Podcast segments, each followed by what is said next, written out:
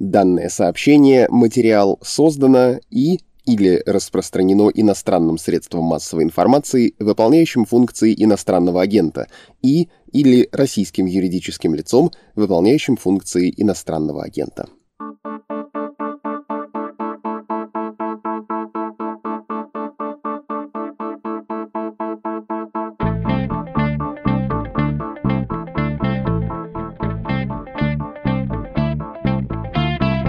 Здравствуйте, вы, несмотря ни на что, слушаете подкаст «Что случилось?» о новостях, которые долго остаются важными. У микрофона Владислав Горин. В конце прошлой недели, 24 апреля, появился проект постановления правительства России, регулирующего просветительскую деятельность. До этого был принят закон о просветительской деятельности, и его критиковали примерно все, кто хоть чему-то кого-то учит и что-то кому-то объясняет. Петиция против законопроекта набрала почти 250 тысяч подписей, и вся эта очень заметная серьезная массовая общественная критика, негативная реакция образовательного и научного сообщества не имела никакого эффекта.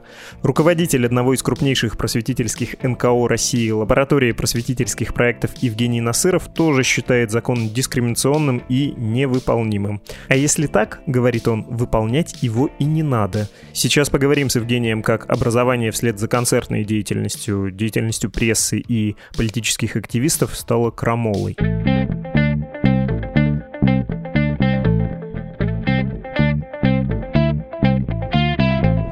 Евгений Насыров, директор автономной некоммерческой организации лаборатории просветительских проектов и руководитель проекта «Лаба». Здравствуйте, Евгений. Да, добрый день, Владислав. Ну как вам в роли дискриминируемого лица? Понятно, что постановления правительства подзаконного акта еще нет, но суть, в общем, ясна. Вы на какой сейчас стадии? Отрицание или уже перешли к апатии перед лицом неизбежного? Я, наверное, на стадии отрицания и, видимо, на ней планирую остаться. То есть на стадии отрицания этого закона, подзаконных актов, теории и практики этих инициатив государства. Очень неприятно все, что происходит с просвещением. Я бы вам рад посочувствовать, сказать, что все понимаю, но куда мне вас понять? У «Медузы» никаких вот проблем нет. Наши права, слава богу, защищает Конституция Российской Федерации. Пресса в нашей стране свободна. Никаких, знаете ли, трудностей или там моральных дилемм абсолютно нет. Давайте поговорим про проект постановления правительства. Я про него расскажу, и скорее не вам, потому что вы наверняка про него хорошо знаете, а слушателям. А вы скажете, что вам тут больше всего в кавычках нравится. Цитата. Просветительская деятельность осуществляется на основании договоров об оказании услуг, заключенных субъектами осуществления просветительской деятельности с организациями, осуществляющими образовательную и научную деятельность и деятельность в сфере культуры.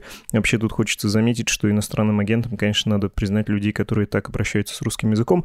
Но, тем не менее, там в постановлении, в проекте постановления правительства сказано, что осуществлять просветительскую деятельность могут только люди, у которых есть опыт, которые этим занимались, и те, кто занимается занимался общественно значимыми вещами в течение двух лет, что не могут иностранные агенты этого делать, если речь идет про юридические и физические лица. Не могут люди заниматься этим, у которых есть налоговая задолженность. Очень много мелких ограничений, под которые можно попасть примерно всем, ну, не считая вот этой зубодробительной цитаты, из которой следует, что нужно заключать там какие-то договоры. Что вас больше всего смущает во всем этом наборе? Видите ли вы хотя бы там какую-то щель, через которую можно пройти? Меня смущает, конечно же, прежде всего сам заход, что для осуществления каких-то просветительских действий, значит, будь то лектории, мастер-классы, фестивали и так далее, нужно заключать какие-либо договоры с организациями. И прежде всего, я думаю, что эта преграда даже на самом деле не столько для меня, как организатора просветительского проекта, сколько для самих организаций, то есть университетов, школ, музеев и библиотек, потому что они и так присыщены разнообразным бюрократией бюрократией.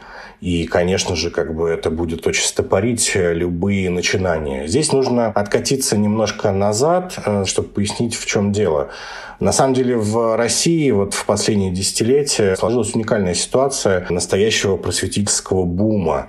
Лектории, лекции, мастер-классы, фестивали и другие офлайн события просветительского, популяризаторского, информационно-развлекательного толка, они стали плодиться и размножаться, в общем общем-то, по инициативе снизу от самих людей, как активистов и просто активных каких-то горожан, как, например, я там и мои друзья-соратники, так и, соответственно, люди, работающие в этих самых организациях, неважно, университет, это научный институт или какая-нибудь маленькая провинциальная библиотека. Вот. Это было по-настоящему фантастично, невероятно увлекательно. Как оказалось, много активных людей, которые мечтают, очень хотят организовывать на своих площадках самые разные интересные события, от условно тотального диктанта, который, наверное, знает большинство жителей России, до каких-то менее известных событий, более локальных, как, например, там, лекция какого-нибудь известного или там, не очень известного ученого, научного сотрудника, какая-нибудь ночь Гарри Поттера, день ДНК, день Дарвина и так далее. Так далее. Это я все произношу не словосочетания, которые рандомным образом возникли в моей голове, а названия реальных событий самого разного толка. И, ну, чтобы как бы говорить э, о том, что я точно хорошо знаю, с 2017 года Лаба, наш проект э, под нашим брендом, в России было организовано порядка двух тысяч самых разных мероприятий по всей стране, вот буквально с э, запада на восток, с севера на юг. То есть мало таких регионов, где не было бы какого-то нашего события, будь то открытая лабораторная наша научно-просветительская акция, или какие-то тематические события, или наши научные шоу, лекции, или что-то еще. И это не только крупные города, где действительно настоящий бум такого рода событий в последние годы был, особенно до пандемии, конечно же, мы говорим, но и совсем маленькие какие-то городки с населением там 10, 20, 30, 50 тысяч человек, или даже какие-то села и деревни. И у меня очень много есть историй, где только не проводили наши события, события других организаторов разного рода научно-популярных мероприятий. То есть это какие-то совсем там далекие села на Камчатке, куда не ходят регулярный транспорт, э, не один, где интернет бывает только виден в каких-то специальных местах, и то не каждый раз. То есть это было действительно непросто иногда доставлять свою сувенирку, свою полиграфию, свой контент в разные места, где вот проходила наша акция. Но, тем не менее, мы это делали. И, конечно же, нас поддерживала именно та инициатива на местах, которые мы наблюдали. То есть очень сильное желание людей что-то организовать, что-то вот провести для своих сограждан, для своих горожан, односельчан и так далее.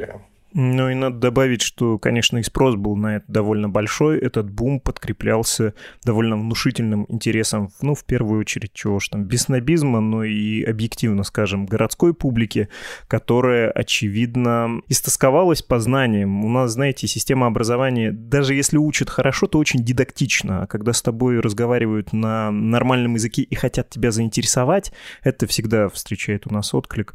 Как-то народ изголодался. Безусловно. Я могу сказать, что такого рода просветительские события – это была большая отдушина для горожан в самых разных населенных пунктах. И здесь есть определенная специфика России. У нас совсем немного интересного научного или какого-то хорошего, качественного образовательного контента, например, на телевидении, в отличие от многих других стран. И в этом смысле вот э, мы много работали с учеными, которые работали в разных странах, ну, например, в Германии. И они всегда удивлялись, откуда откуда такой интерес в России вот к такого рода любым лекциям и так далее? Почему собираются люди? Почему всегда зал битком? Вот. И говорили, что в Германии близко такого нету. И делали вывод, что, возможно, потому что масса интереснейшего контента, качественного, проверенного, есть на телевидении, на самых разных каналах, федеральных или каких-то телеканалах конкретной там провинции, земли немецкой. И людям есть что посмотреть, есть что узнать. А у нас в этом смысле, ну, как бы не нужно рассказывать какого рода контент в основном представлен на телеканалах. Безусловно, вы правы, что и с образованием тоже есть колоссальные проблемы. И поэтому, конечно же, вот эта инициатива популяризаторов и то, как оно разрослось по стране, это было действительно заметное явление, очень востребованное людьми и особенно востребованное там, где таких событий не так часто бывают, и они не настолько хорошо там организованы, не с такой богатой какой-то иллюстративной, сувенирной там или полиграфической частью частью. Мы в этом смысле всегда старались все предоставлять нашим площадкам, даже самым отдаленным, брали на себя все расходы по логистике, по производству этих материалов. И это наша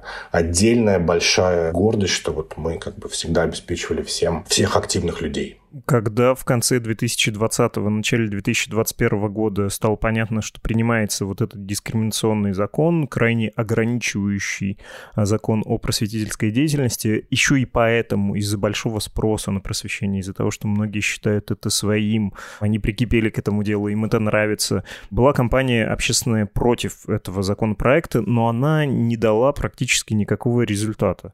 Как вам кажется, почему так вышло? Почему не обратили внимания внимание на, не знаю, четверть э, миллиона подписей под петицией остановить это дело? Да, на самом деле здесь действительно была большая кампания, и петиция астрофизика Сергея Попова собрала порядка четверти миллиона подписей на Change.org. Много подписей было на сайте ROI, кажется, я могу путать, как он точно называется. Были, конечно же, коллективные письма и от руководства Академии наук, и от самых разных других профессиональных сообществ. И это, конечно, было чрезвычайно важно, потому что, на самом деле, люди почувствовали, что они не одни, что нас много, что много единомышленников, потому что до этого на самом деле не было причин для какой-то коллаборации, для каких-то там коллективных действий, потому что, в общем-то, ну, все работало, и каждый занимался своим делом, своим проектом, своей полянкой, и как-то все, значит, развивалось, и, в общем-то, все были довольны. Все, конечно же, в этом поле друг друга знают, ну, в общем, не было причин объединяться, а сейчас, как мне кажется, объединение пошло, и это очень важно. Но вы действительно правы в том, что, конечно же, организаторы авторы, создатели, проводники этого законопроекта, сейчас уже закона, и не планировали никому прислушиваться, никаким академикам, никаким просветителям. В общем-то, это было понятно. Если ты обладаешь хоть каким-то здравым смыслом и обращаешь внимание на то, что происходит в России, в последние годы понятно, что если власти решили создать какой-то закон, то они, конечно, это сделают, и никого извне слушать не будут. Вот они сами с усами, они знают, чего им нужно. И в этом смысле я не иронизирую, они действительно знают, что им нужно, и этого, собственно, добиваются. Их цель максимально зарегламентировать просветительскую деятельность. Непонятно пока, насколько жесткими будут меры, насколько будут активно следить за каждым, условно говоря, лекторием и так далее. Вот. И я вижу, что многие мои коллеги говорят, что, дескать, чего бояться? Не будет же конкретный чиновник Министерства просвещения следить за каждой вашей лекцией в каждой библиотеке, университете или где-то еще. Ну, это, безусловно, так, конечно, в этом нет никакой нужды. Понятно, что репрессии будут э, точечные, бюрократические проблемы тоже будут возникать точечно, либо чтобы обратить на себя внимание и каким-то конкретным примером всем обратить внимание на исполнение этого закона, либо будут, конечно, репрессировать тех, кто, по мнению авторов закона, по мнению российских властей, угрожает их какой-то, в общем-то, политике, не знаю, как это цензурно назвать. То есть это будет конечно, еще один закон, который будет иметь точечное действие, когда это нужно, кому это нужно. Вот. Плюс я знаю, что многие мои коллеги считают, что это еще и возник какой-никакой, но все-таки коммерческий рынок да, разного рода просветительских продуктов и услуг. Действительно, сейчас огромное количество самых разных частных образовательных сервисов, э, проектов, э, лекториев и так далее. То есть здесь уже есть примеры настоящего бизнеса, построенного на просвещении, таком как бы умном развлечении. Я думаю, что и многие из них тоже уже приготовились к какому-то ухудшению своей ситуации, в том числе ухудшению коммерческой ситуации. Многие, наверное, думают, что если, что называется, не лезть в политику, не заходить на поляну истории, обсуждения каких-то социальных, политических проблем, острых идеологических тем, то пронесет. Я думаю, что такая позиция тоже, конечно, присутствует. И весьма вероятно, что так и будет, но я абсолютно уверен, что мы не до конца еще понимаем все цели, которые преследуют авторы и тайные моторы этого антипросветительского закона. Про коммерческий сектор, это я вот об этом не думал, но действительно у нас же появилось сразу несколько довольно крупных образовательных проектов и для школьников, и для более взрослых людей, и для студентов. Они все частные, как правило, замечательные. То, что я видел, сделанное государством, оно такое кондовенькое. И это, конечно, вопрос, да, тоже монополизации рынка. Это одна отдельная большая тема, вы абсолютно правы. Ну, то есть есть такой вот один пример. Я знаю, что в регионах вот мои соратники по открыты лабораторные, организаторы наших э, событий на местах, там в Новосибирске или в каких-то еще других э, наукоградах, проводили свои фестивали, и они пользовались как большим интересом местных горожан, так и поддержкой, соответственно, тамошних региональных или городских властей. И, к сожалению, эти проекты, эти фестивали завершали свою работу, свое развитие, потому что государственные фестивали наук разрастались, и, в общем, что называется, государство всегда немножко тяготеет к тому, чтобы фестиваль науки он был вот один. Не разные фестивали науки, а вот есть один большой, мы в нем уверены, здесь все будет как надо, давайте на местах все его развивать, и пусть каждый желающий, конечно же, мы совершенно не против, ученые, активисты, вливайтесь в него, и под единым брендом, так сказать, э, давайте, соответственно, просвещать российский народ. И вот это было все на моих глазах, и это, конечно же, очень печально, и вы абсолютно правы в том, что, безусловно, инициативы снизу, проекты организаторов инвесторов, чьи глаза горят, да, кто делает это вопреки всему, с деньгами, без денег, с найденным финансированием и без оного. Конечно же, это живые, интересные, светящиеся, клевые проекты, действительно модные, современные, чего не скажешь про многие бесчисленные, я бы сказал, такие квазипросветительские государственные проекты, коих на самом деле бесчисленное множество. Мы с вами их можем даже не знать, не видеть. У них там минимальное продвижение, минимальная какая-то виральность, слабые паблики в соцсетях и так далее, и так далее. И сейчас, конечно же, все это добро полезет, так сказать, по всем фронтам. И люди, которые представляют нашу российскую власть, смогут сказать, ну что вам не хватает. Вот, пожалуйста, мы вам создали тут кучу лекториев и так далее. Все в порядке. Если вернуться немножко назад, вы еще говорили про возможные точечные репрессии, хотя, ну, как и в случае с статусом иноагента, простите, не могу в эти дни не думать и про нашу собственную историю, постараюсь поменьше и слушателей вас этим грузить, но возникает просто риск, что какое-нибудь бюджетное учреждение, какая-нибудь бюджетная площадка просто не будет с тобой сотрудничать,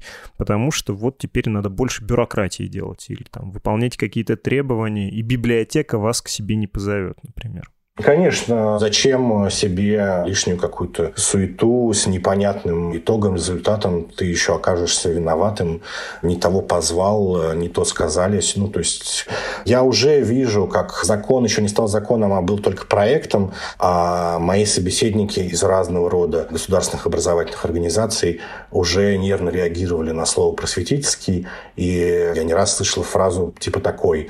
Ну, теперь мы к слову «просветительский» относимся с особым особым вниманием делали акцент мои собеседники. И, в общем-то, даже ничего продолжать не надо. Мысль понятна. Сейчас ко всему к этому будет особое внимание всех. Вы сказали про цели власти, но очень осторожно говорили, упомянули историю и какие-то общественные вопросы. Давайте я дам вам пару вариантов. Почему, как вам кажется, этот закон был принят, причем принят, несмотря на довольно широкую, яркую общественную кампанию противодействия. Ну, известно, что Владимир Путин любит историю в плохом смысле, не как науку, а смотрит на нее как на идеологию, как на что-то, что можно переписать. У него такой несколько школьно-троечный взгляд на эту дисциплину дисциплину. И в последнем послании он говорил про то, что вот есть школьные учебники, которые написаны как будто не про нас. Сегодняшняя новость э, про то, что обнаружен таки один из таких учебников, и Министерство просвещения заявило, цитата, «По итогам проверки среди прочих выявлен учебник истории России и мира для 11 класса под редакцией Волобуева, содержание которого крайне слабо отражает события Сталинградской битвы. Выяснилось, что данный учебник от 2013 года до сих пор используется в общеобразовательном образовательном процессе в российских колледжах. Это конец цитаты. Ну, то есть вот есть взгляд, что это все история и шире идеология, Поэтому нужно принимать закон о просветительской деятельности, это все регулировать, контролировать и владеть умами. А есть точка зрения, что это сугубо техническая мера. Ну вот есть же какие-нибудь там политики, которые под видом лекций, семинаров просвещения ездят по стране и ведут агитацию. Какой-нибудь э, даже либертарианец Светов, за которым, кстати, недавно пришли, ездит, вроде про либертарианство рассказывает, но что-то как-то это уже, кажется, не только про экономику и политику, а еще и политический акт проект сам по себе. Вроде он тут и не лектор, а агитатор. Вам какая точка зрения ближе? Что это скорее общеидеологическая установка или такая техническая, отдельных политиков-активистов, чтобы была возможность прижать? Ну, здесь, конечно же, и то, и другое, и третье. А самое главное, как мне кажется, что когда практически полностью закатали под асфальт все СМИ и медиа, и, собственно, «Медуза» яркий тому пример, да, вот то, что происходит сейчас с вами, то следующее, соответственно, поле действий – это, конечно же, та информационная, ну, по сути же, информационная активность такая низовая, да, которую очень трудно контролировать, поэтому можно сделать такой вот широкий рамочный закон, которым всегда можно как дубиной останавливать и всех вообще, и кого-то конкретного. Ну и, конечно же, в стране, в которой мы живем на сегодняшний день, никакая низовая активистская деятельность ну, просто уже невозможна. Это как бы даже смешно обсуждать. Ну, то есть было понятно, что рано или поздно придут и сюда. Вот. То есть это было дело, конечно, только времени. Не было понятно, как это произойдет, да, через что, но звоночки как бы все равно уже возникали. И, конечно же, же страна меняется очень стремительно, вот, и, ну, так же, как и вы справедливо написали вот в своем редакционном заявлении, что вы ожидали, да, каких-то подобных действий со стороны государства, не знали когда, не знали, как именно это будет обставлено, но, в общем-то, это не вызвало у вас особого удивления. Так же, как и, ну, я могу говорить только за себя, то, что произошло, не вызвало особого удивления, но, конечно, ты никогда не знаешь, как это и кем будет обставлено, кто будет здесь публичным двигателем этого закона, закона, кто будет не публичным. Эти уже нюансы, конечно, ты предсказать все не мог. Но тренд, он, мне кажется, абсолютно системный. То есть это не какой-то случайный, значит, баг этого бешеного принтера, да, это не чья-то инициатива каких-то сенаторов или депутатов, которые хотят выслужиться и показать, что они святее Папы Римского и, так сказать, главные поборники патриотизма и защиты страны от иностранного вмешательства, в том числе информационного и идеологического. Очевидно, что это системный тренд, и скоро, наверное, мы увидим какие-то еще его проявления там, в других секторах в исполнении лакун видели, что бывает с концертами, с исполнителями, с соцсетями, там пришивают экстремизм или какую-нибудь нежелательную информацию для несовершеннолетних, понятно со СМИ, понятно с религиозными объединениями, ну и вот э, наука. Кто у нас там еще остался? -то? Спортивные состязания и цирк, кажется, да, только еще не затронуто. Я вижу, что коллеги, по крайней мере, публично высказывают мнение, что пока эти поправки не касаются, условно говоря, контент-мейкеров там на YouTube или на подкаст-платформах, и формально, если почитать постановление правительства, то вроде бы нет. Ну, не очень понятно. Но я общаюсь с ребятами, у которых э, большие, миллионные, интересные каналы на YouTube, в том числе просветительские, чисто просветительские. Но, в общем-то, люди ожидают не сегодня-завтра замедления действия, значит, Ютуба и продумывают шаги уже дальше. То есть они понимают, что пришли и за ними тоже. Но любой, в общем, здравомыслящий человек понимает, что происходит. И я не представляю себе, как тут можно в качестве стратегии думать, что можно будет отсидеться. Это смешно, по-моему. Да, не хочу разводить истерику, но когда я читаю новость про то, что Рутюб провел редизайн, а Дудю примерно в те же дни выписали штраф за якобы пропаганду наркотиков административной, это все как-то складывается, да, в тоже неприятное какое-то движение в ту сторону. А давайте поговорим про ваше заявление, про ваше отрицание этой вот э, ограничивающей реальности. 26 апреля вы написали у себя в Фейсбуке большой текст, э, собственно, отчасти мы с вами поэтому и говорим. Я его рад был бы процитировать целиком. Он правда хорош, но это займет много времени, и я боюсь, что будет э, не так интересно слушать меня, как вас. Не могли бы вы, не стесняясь, повторить некоторые тезисы оттуда? Ну и не грех сказать, что начинается этот текст словами «Лаба не будет выполнять антипросветительский закон». В общем, такой манифест. Да, хотя я его не мыслил, просто так стихийно как-то совпало. Детей я отправил спать, уложил уже, сел за компьютер, начал что-то писать, вот. И вот такая вышла история, действительно похожая на манифест. Мне в этом смысле легко говорить. Я всегда старался держаться от государственных институций и их государственных денег подальше, потому что понимал, что дело это ненадежное, потом будешь привязан, связан и останешься является еще должным. Вот. И мы всегда старались развивать свой масштабный, действительно такой вот общероссийский просветительский проект на частные деньги и благодаря частной инициативе. Что важно, мы никогда не писали никаких официальных писем в любые органы власти, значит, любого уровня, федеральные, региональные, местные, для того, чтобы нас кто-то, значит, чем-то поддержал или привел нам там площадки или каких-то ученых и так далее.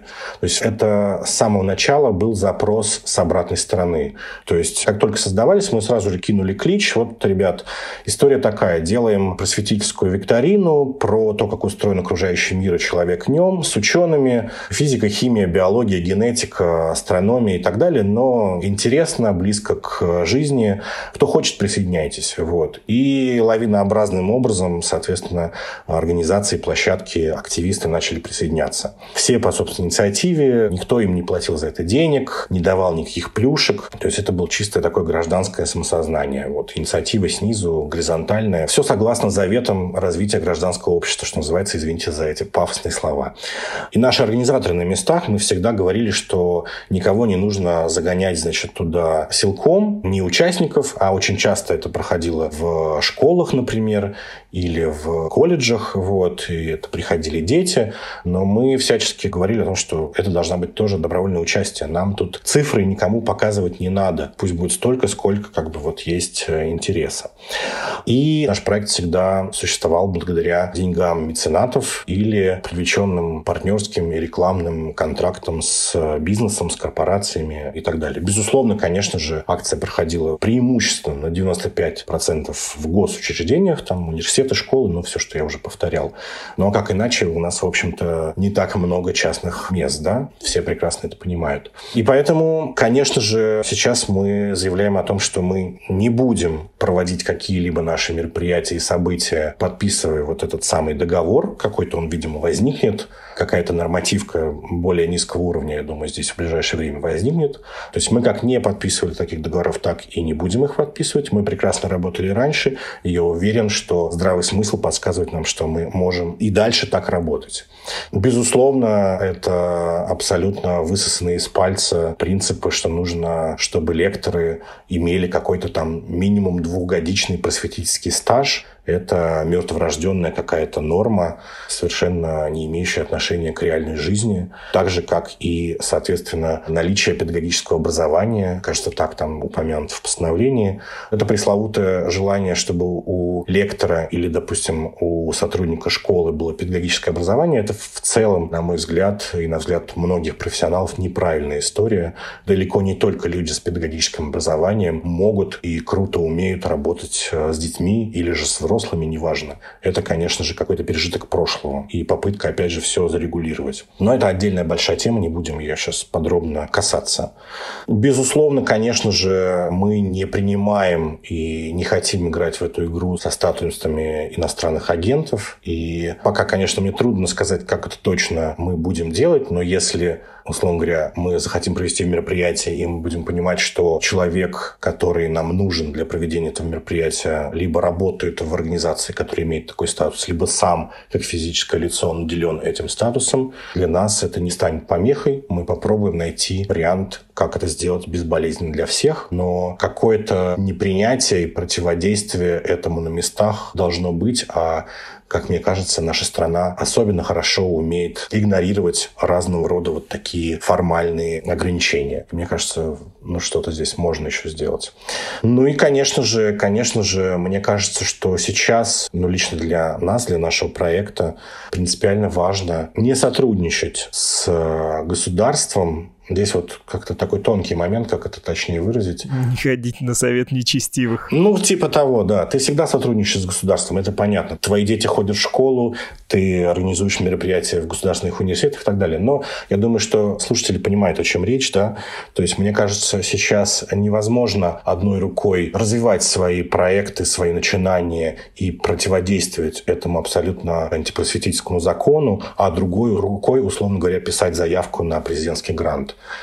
Вот тут классическая история, на мой взгляд, про крестик и трусы. И как я написал, соответственно, вот в своем посте, не сейчас и не в этой ситуации. Несмотря на то, что у нас есть для этого все возможности, есть НКОшка, вы, собственно, назвали ее в начале, ну, то есть, как бы формальных преград для этого нету, но есть какие-то вот ценностные и идейные преграды для этого. Ну, вот вкратце, мне кажется, я все пересказал. Да, я еще смотрю на этот текст. Конечно, поражает масштаб. Вы пишете в самом начале, что с 2017 года под брендом Лабы, открытые лаборатории других в России было организовано около 2000 мероприятий на разных площадках. Вы пишете про те самые города и села, до которых не доехать, не дойти. Да, это сотни городов, населенных пунктов. Мы даже, честно говоря, ни разу, конечно, не подсчитывали их конкретное число. Ну, как-то не до этого было. Но порядок абсолютно такой. Вот, то есть мы его не завышаем. У вас есть фраза про то, что 99% мероприятий, которые вы проводили, вы не получали за это денег, делали все безвозмездно, и что вам помогали на местах э, гражданское общество, да, люди, которые там активно что-то пытаются делать, называете их солью земли, которых нужно ценить и поддерживать. Э, вы немножко скромно, мне кажется, некоторые сильные моменты просто не проговорили, но вот один из последних ударных абзацев, я его все-таки процитирую. Для проведения наших событий мы не будем заключать какие-либо договора с организациями, как того требует этот закон. Если строить взаимоотношения как прежде не получится, значит и мероприятий тоже не будет. В марте этого года в Санкт-Петербурге я был на научно-популярной конференции в квартире. Собралось человек 70. Было очень круто. Если наш путь просветительские квартирники, то так тому и быть. Да, это действительно очень важный момент. Я просто думал, еще мы перейдем к этому чуть попозже, к смысле, что нас ждет дальше и какой наш план действий.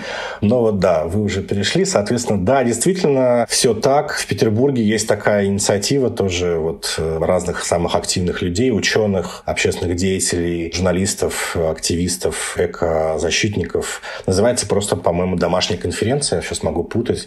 Действительно, люди еще до того, как возник этот законопроект, то есть еще в прошлом году, по-моему, как минимум, начали проводить такие вот просветительские конференции в квартирах, буквально в парках, на лужайках, как сейчас острят, соответственно, мои друзья и френды в Фейсбуке, что нас ждет дальше. Вот они уже как будто чувствовали, начали это делать.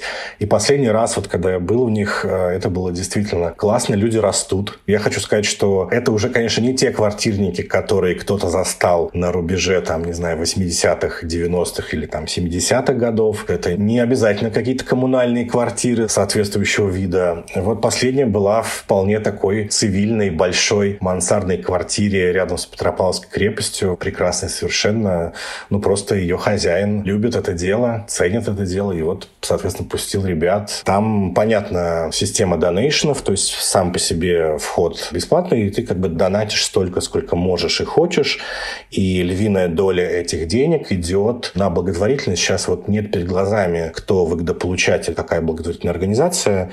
Боюсь перепутать, не могу вспомнить. Вот. Но действительно, и они отчитываются перед всем миром публично, значит, значит, сколько вот собрали, сколько перевели. Это действительно был высокий уровень выступлений. А я повидал много разных лекций. Все очень на уровне. Там, там был ученый молодой достаточно, который работает в Санкт-Петербургском университете и в ЦЕРНе, занимается успешной ядерной физикой, то есть очень востребованный на международном уровне ученый. Там были молодые ученые, которые ездят в археологические какие-то экспедиции, тоже работают в крупнейших научных институтах. Ну, то есть это было не какой-то там детский утренник. Все достаточно серьезно и по уровню тем, и по уровню спикеров. Так что, думаю, да, мы все к этому придем, к квартирникам. Мне-то это напоминает не ленинградский рок-клуб, а скорее марксистские кружки 19 века, возвращение к петербургским истокам. Это тоже, да, да, да. Многие мои знакомые написали, что это похоже и на собрание в катакомбах, так сказать. Вот. Ну, в общем, тут есть на что сослаться в истории и нашей страны, и в истории вообще. Так что, да, есть на что опереться, на какой опыт прошлого последний итоговый и морально-этический, не побоюсь этого словосочетания, вопрос. Перед вами, очевидно, стоит дилемма, как э, перед одним э, упоминавшимся здесь э, русским изданием с редакцией в Риге. Рисковать, делая свое дело, делать его плохо, потому что сюрприз, ограничения, в том числе романтического свойства в виде квартир, ухудшают процесс и его результат. Или третье — сдаться и разойтись. Ну или не сдаться, а признать, что ну, на этой почве сейчас ничего не вырастет. Надо подождать изменения климата. Это и для журналистов, и для активистов, кажется, единственный набор э, возможных действий. Если, конечно, журналисты и активисты не превращаются в политиков, в политических активистов и начинают заниматься другим делом, да, собственно, политикой и активизмом. Я понимаю, что выбор чертовски непростой, но к чему вы все-таки склоняетесь? И нет ли все-таки мысли, что, ну, президентский грант, ну, можно. И в конечном счете не получим его мы, получит кто-то другой. Может быть, что-то делать более правильная вещь, чем просто сказать, что нет, нет условий и расходиться. Um... На самом деле выбор довольно простой, вот лично для меня. Мы делали нашу акцию раз в год и так ее просто не бросим, будем делать дальше. Один раз в год в День российской науки 8 февраля мы будем делать ее любым образом, каким будет получаться. Это первое. Вот. Второе, конечно же, тот подъем и тот довольно резкий как бы рост наших активностей и всего остального уже в прошлом и, очевидно, так больше не будет. 2019 год не вернуть. Пик пройден, сейчас мы будем скатываться вниз.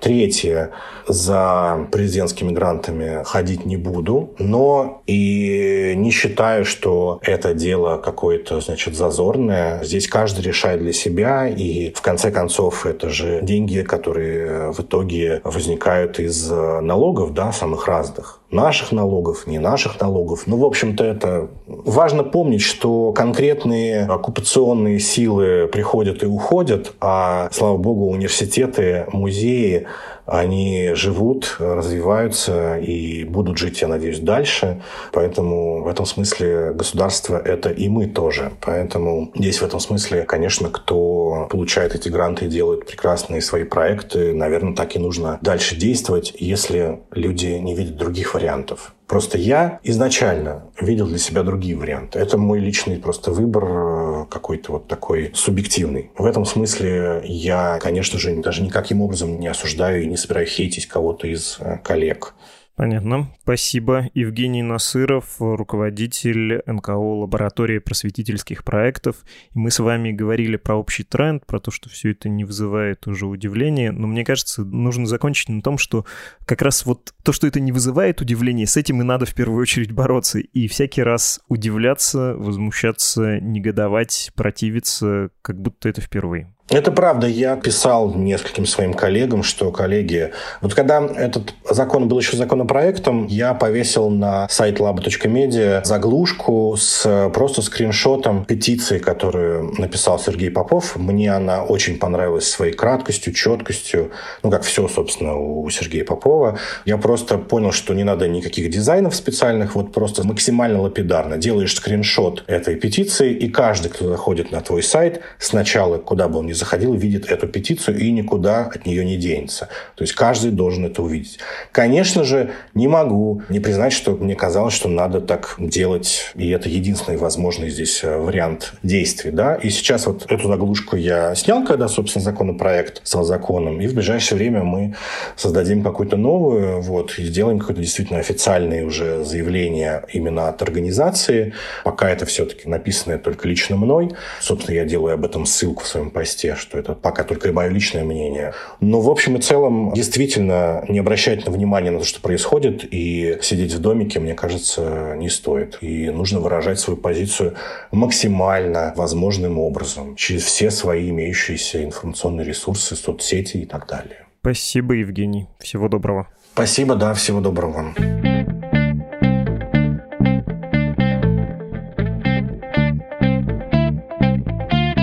Вы слушали подкаст «Что случилось?» о новостях, которые долго остаются важными. Чтобы связаться с редакцией, есть имейл подкаст собакамедуза.io и телеграм Медуза Loves You. Пишите. Ну и, конечно, если еще не успели подписаться, подписывайтесь на наш подкаст на всех платформах, включая Apple Podcasts, Google Podcasts, Spotify, CastBox и Яндекс Музыку. И кажется, я забыл еще про YouTube. Обязательно и туда зайдите, подпишитесь, прокомментируйте. Всего доброго! thank